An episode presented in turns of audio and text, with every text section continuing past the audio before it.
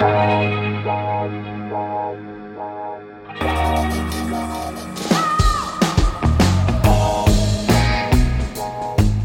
à lire, un podcast de Bernard Poirette.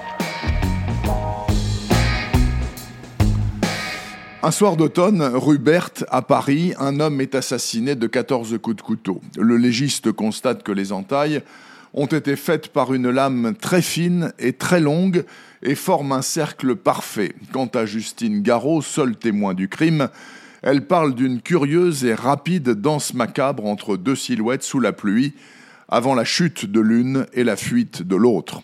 L'inspecteur Tullier, sa bouteille de vodka et son caractère de dog sont priés de se débrouiller avec ça, et avec la carte de crédit trouvée sur le corps au nom de Gunnar Richter, 61 ans, entrepreneur allemand domicilié à Perpignan et dont le fils Théodore est aisément retrouvé.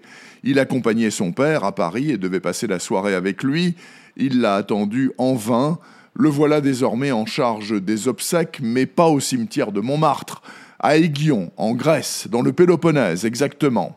C'était le souhait du défunt, et c'est là-bas qu'exerce désormais le détective privé Chris Papas. Avant, il était en Allemagne, mais il a perdu sa licence. Et donc, dit-il, du détective le moins cher de Hambourg, je suis devenu le seul détective d'Aiguillon. Mais un détective à Aiguillon, c'est un peu comme un marchand d'imperméables au Sahara les gens ne font pas la queue devant son magasin. Papas est donc fauché et il accepte le contrat, enterrer Richter et retrouver celui qui l'a tué. Voilà, tout est en place, il n'y a plus qu'à se laisser emporter par l'imagination merveilleuse de Minos Efstatiadis qui, comme dans son livre précédent, Le plongeur, maîtrise parfaitement l'art difficile d'imbriquer deux histoires l'une dans l'autre.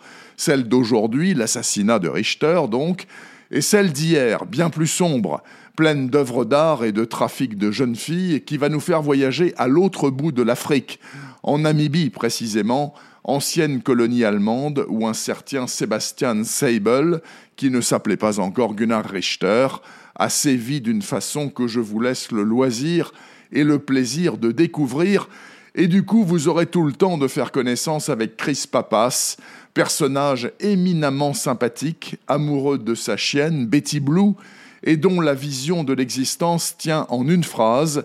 N'est-ce pas une injustice que les chiens vivent si peu d'années et les fils de pute si longtemps Excellente question, ma foi.